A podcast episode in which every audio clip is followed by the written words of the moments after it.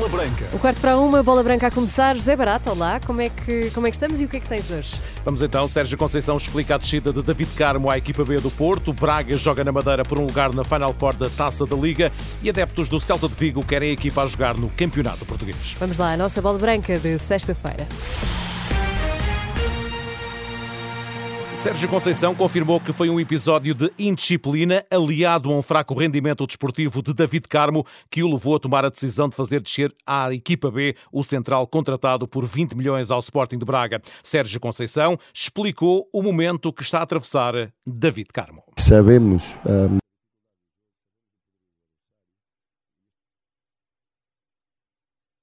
A nível disciplinar, uh, houve uh, um mau comportamento do atleta. Uh, a nível desportivo, eu acho que é um, atleta que tem que competir e neste momento está atrás, não só a nível emocional, como a nível técnico-tático, está atrás dos outros jogadores que jogam na mesma posição da equipe principal e poderá também estar, isso depois depende do Folha, atrás do, do, do, dos jogadores, neste caso da equipa B, o Romão, o Gabi, enfim. A explicação de Sérgio Conceição para a descida de David Carmo à equipa B do Porto. Pep foi castigado com dois jogos de suspensão depois da expulsão no Sporting Porto. O Central foi também multado em 1020 euros. Pep falha as partidas dos Dragões contra Leixões para a Taça da Liga e Desportivo de Chaves para o campeonato. Sérgio Conceição comentou o castigo do capitão, deixando uma indireta ao relatório do árbitro Nuno Almeida. Eu não tenho que concordar ou discordar. Ele escreveu aquilo que, pelos vistos, não, não que viu no momento, porque no momento uh, nem amarelo ia dar ao Pepe, mas penso eu aquilo que viu depois na, no ecrã, no VAR, não é? Pois há formas de descrever o que, se, o que se vê. A explicação também de Sérgio Conceição sobre o castigo de Pepe. Sérgio Conceição voltou ainda a reafirmar o que disse em Alvalade sobre a produção atacante da equipa do Futebol Clube do Porto. O que eu disse e volto a afirmar é que a forma como nós chegávamos ao último terço era muito fácil. Depois conseguimos fazer, não digo zero, mas isso traduzido deu uma oportunidade do Galeno, enfim, e tivemos possibilidades de momento certo de segurar a bola, volto a dizer, sermos mais criativos, ficámos com bola, eh, criámos mais dificuldades ao Sporting, onde eles tinham essas dificuldades, se promovêssemos aquilo que nós trabalhámos e falámos. Falámos primeiro e trabalhámos depois. Por isso, eh, e continuo a ter a mesma opinião. Sérgio Conceição no lançamento do jogo com o Leixões para a terceira jornada da fase de grupos da Taça da Liga, marcado para as oito e meia da noite de amanhã. Sérgio Conceição confirmou que tem o plantel todo disponível, exceção feita a Pepe, a que está castigado e que por isso não vai haver poupanças, apesar de ser uma partida para cumprir calendário depois dos Dragões terem perdido na Moreira com o Estoril, que foi apurado, foi o apurado do grupo D para a Final Four da prova, onde terá o Benfica como adversário na meia-final, marcada para o dia 24 de janeiro. A outra outra meia-final está agendada para o dia anterior, dia 23. Sporting de Braga, Casa Pia, Sporting e Tondela são os candidatos aos dois lugares. Esta noite o Braga joga na Madeira, frente ao Nacional, e terá de vencer e marcar dois golos para ultrapassar o Casa Pia e conseguir o apuramento. O Nacional já não tem possibilidade de estar na Final Four. Artur Jorge, o técnico da formação minhota, não esconde que é um objetivo estar em Leiria para disputar a Final Four da Taça da Liga, prova que lhe falta no currículo. Seria para nós nós eh, muito, muito bom e para mim particularmente porque com, com duas épocas eh, de liderança faria tudo aquilo que são todas as competições que são possíveis fazer eh, não só nacionais mas também a, a nível europeu porque já, já as fiz a nível europeu e aqui falta-me fazer a Final Four portanto é com esse o objetivo que vamos muito claro, muito determinado para podermos olhar para este jogo com a clareza de que precisamos de ganhar e ganhar para nos apurarmos.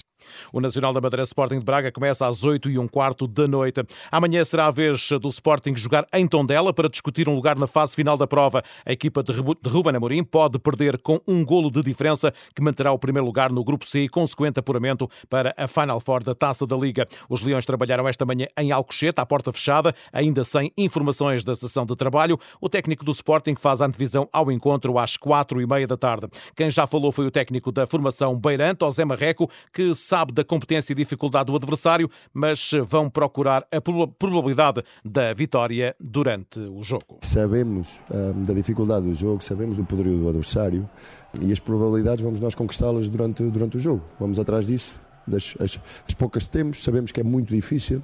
Agora o futebol tem, tem uma beleza que é que é inigualável quase, que é, que é a questão de tudo poder acontecer e depender também muito daquilo que vai ser o, vai ser o nosso trabalho.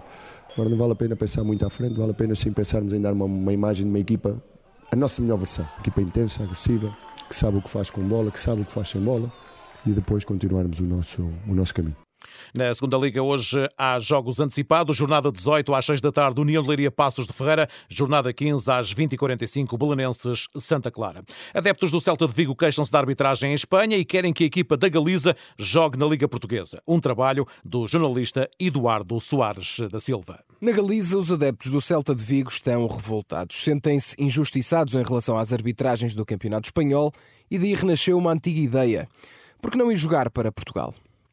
O Celta chega ao Natal em zona de despromoção e com muitas queixas de arbitragem. Santi Peón é jornalista na rádio Cadena Copa e acredita que as críticas do clube são justas. O Celta estáse a ver moi afectado polas arbitraxes. Eu non son moi partidario de pensar en teorías da conspiración, pero é difícil de entender como un árbitro pode cometer errores tan graves e que están a perjudicar tanto, neste caso, o Celta. Já Pepe Mendes é o presidente da Federação de Penhas, os grupos de adeptos, e acha que a proposta é consensual. Nós vamos à Liga Portuguesa, que pelo menos ali nos, nos respeitam. E... Pela proximidade geográfica, na Galiza acreditam que tem mais semelhanças com os portugueses do que com o resto dos espanhóis. Felipe Abalde é sócio do Celta e também membro do Partido Nacionalista Galego, o único independentista da região. Tenho muita mais máis afinidade por Portugal que polo Estado español e ademais, por que non dicilo, penso que poderíamos ser um dos grandes clubes dentro da Liga Portuguesa. O Celta está isolado no mapa da La Liga e a deslocação mais próxima está a 600 km de distância. Em Portugal, a maioria dos clubes está a hora e meia de carro. O Celta não seria o primeiro clube a jogar noutro país. O Andorra é uma equipa emergente em Espanha, Cardiff e Swansea de Gales disputam o futebol inglês e até o São Marino está nas divisões inferiores italianas. No entanto, a lei portuguesa não permitiria. Alexandre Mestre foi secretário de Estado do Desporto e é especialista em direito desportivo.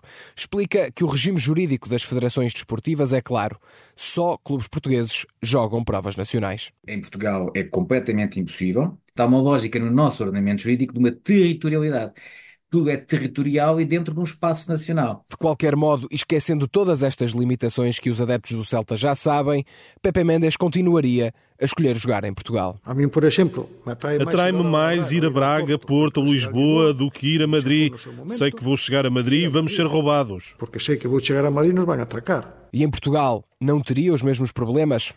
Pepe Mendes não sabe, mas aceitaria o risco de qualquer forma. Adeptos do Celta de Vigo querem atravessar a fronteira, um trabalho do jornalista Eduardo Soares da Silva para ouvir, continuar a ouvir na Bola Branca das 6 e um quarto, com versão alargada na edição da noite. Hoje termina o Mundial, o Campeonato do Mundo de Clubes, em Jeddah, na Arábia Saudita. Apuramento do terceiro e quarto lugar às quatro e meia, Urava Reds, Al-Ali. A final às seis da tarde, Manchester City, Fluminense. Obrigada, Zé Barata. Bom Natal. Bom